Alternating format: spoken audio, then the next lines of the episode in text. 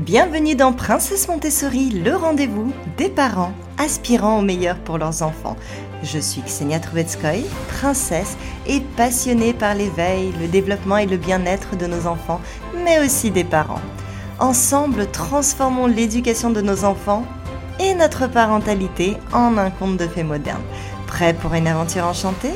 C'est parti Bonjour et bienvenue à tous dans ce deuxième épisode de podcast dédié à la parentalité et à l'éducation Montessori. Dans cet épisode, nous allons nous pencher sur un sujet complexe mais crucial, l'agressivité chez les enfants de 1 à 4 ans.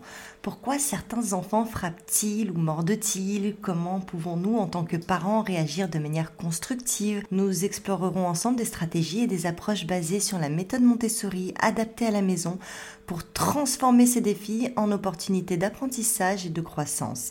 Alors installez-vous confortablement et embarquons ensemble dans ce voyage passionnant vers une parentalité éclairée et épanouissante. Plongeons directement dans le cœur de notre sujet, l'agressivité chez les enfants, particulièrement entre 1 et 4 ans. Ce sujet, souvent mal compris, peut être la source de beaucoup d'inquiétudes pour nous, parents.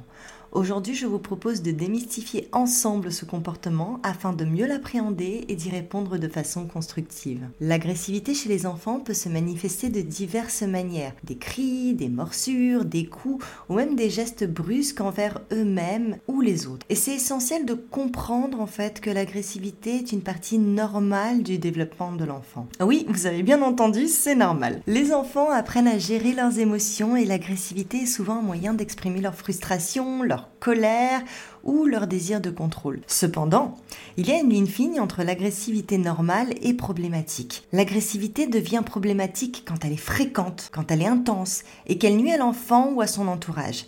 Cette agressivité qui nécessite notre attention et notre compréhension en tant que parents. Alors qu'est-ce qui déclenche cette agressivité chez nos enfants? Plusieurs facteurs peuvent contribuer à ces comportements. Il y a le stress par exemple, qui est un déclencheur commun. Les enfants, tout comme les adultes, ressentent du stress. Ce stress peut provenir de changements dans leur environnement, comme l'arrivée d'un nouveau frère ou d'une nouvelle sœur, un déménagement ou même une journée chargée et pleine d'activités. La fatigue, qui peut aussi être un autre facteur important. Un enfant fatigué a plus de mal à contrôler ses impulsions. C'est donc crucial de veiller à ce que nos enfants aient suffisamment de repos et un sommeil de qualité. Et enfin, le besoin d'attention. Les enfants recherchent souvent l'attention de leurs parents ou de leurs semblables. L'agressivité peut être un moyen pour eux d'obtenir cette attention, surtout si elle est suivie de réactions fortes de la part des adultes. En fait, peu importe comment vous réagissez, vous avez réagi, et l'enfant, lui, ce qu'il voulait justement, c'était une réaction. Et du coup, même si cette réaction n'est pas vraiment ce qu'il voulait, parce que lui préférerait peut-être jouer, un câlin, etc., eh bien, vous avez fait attention à lui, et par conséquent, sa demande, finalement, elle a été entendue. C'est important de noter que ces facteurs ne sont pas des excuses pour le comportement agressif, mais plutôt des éléments de compréhension. En tant que parents, notre rôle, c'est d'identifier ces déclencheurs et d'accompagner nos enfants pour qu'ils apprennent à les gérer d'une manière plus appropriée.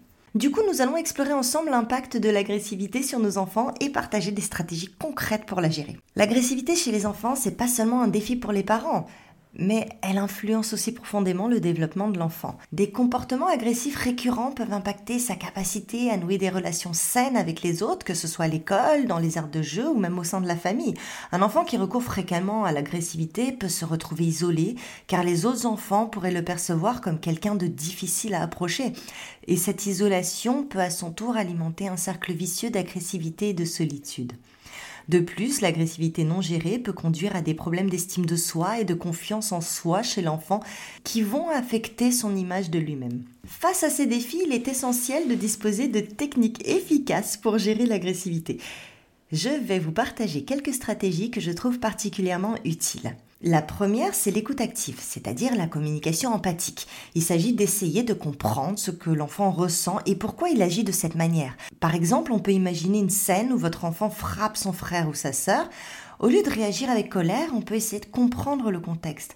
Peut-être que votre enfant se sentait frustré ou ignoré, et en comprenant la cause sous-jacente, on peut appréhender le problème de manière plus efficace.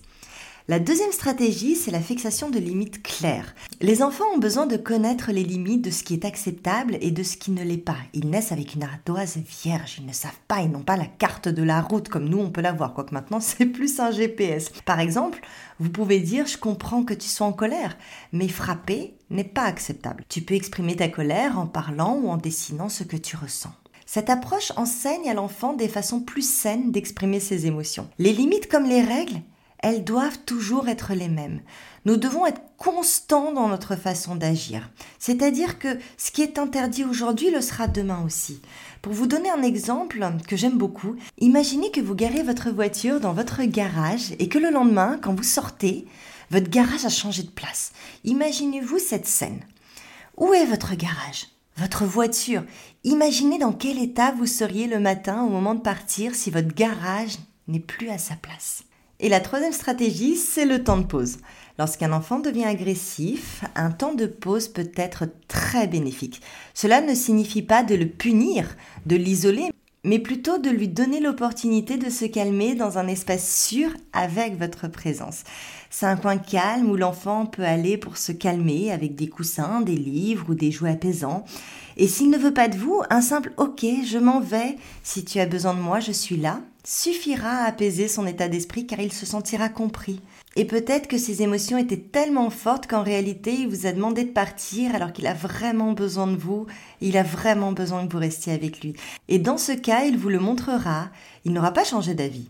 C'est seulement que ses émotions lui ont fait réagir de manière contraire à ce qu'il avait vraiment besoin et vos simples mots ont déjà commencé à l'apaiser. Pour illustrer ces stratégies, permettez-moi de partager quelques anecdotes personnelles et quelques observations. Commençons par un cas de communication empathique. Un jour pendant ma formation, j'ai observé un enfant frapper un camarade parce qu'il avait pris son jouet.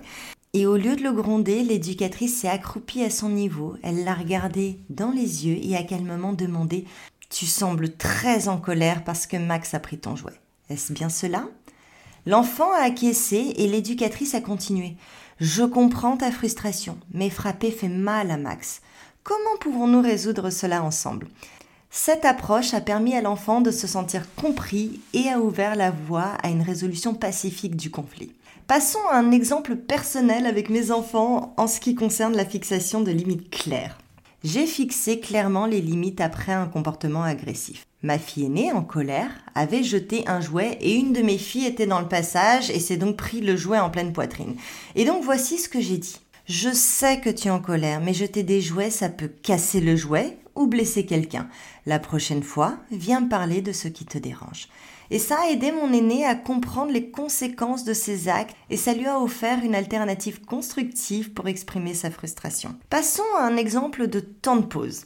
Une fois, un de mes enfants a eu une crise de colère au parc. Au lieu de le réprimander, je l'ai accompagné à un coin calme, c'est-à-dire que j'ai emmené mon enfant ailleurs que sur le lieu exact de la crise. On n'est pas sorti du parc parce que mes autres enfants y étaient encore. Nous nous sommes posés sur le banc où il a pu se calmer en feuilletant un livre avec moi. Après quelques minutes, il était apaisé et il était prêt à rejoindre le groupe d'enfants qui faisait des pâtés de sable.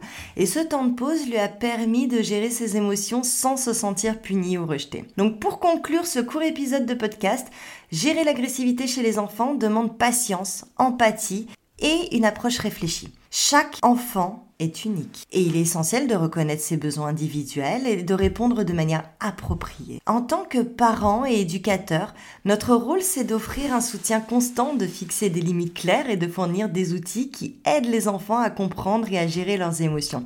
C'est important de se rappeler que les enfants apprennent par l'exemple. Notre propre manière de gérer les conflits et les émotions fortes joue un rôle crucial dans la façon dont notre enfant apprend à faire face à ses propres émotions, à ses propres sentiments. En pratiquant la patience et la compréhension, en communiquant ouvertement et en établissant des limites fermes, mais avec bienveillance, nous créons un environnement où notre enfant peut apprendre à gérer l'agressivité de manière constructive.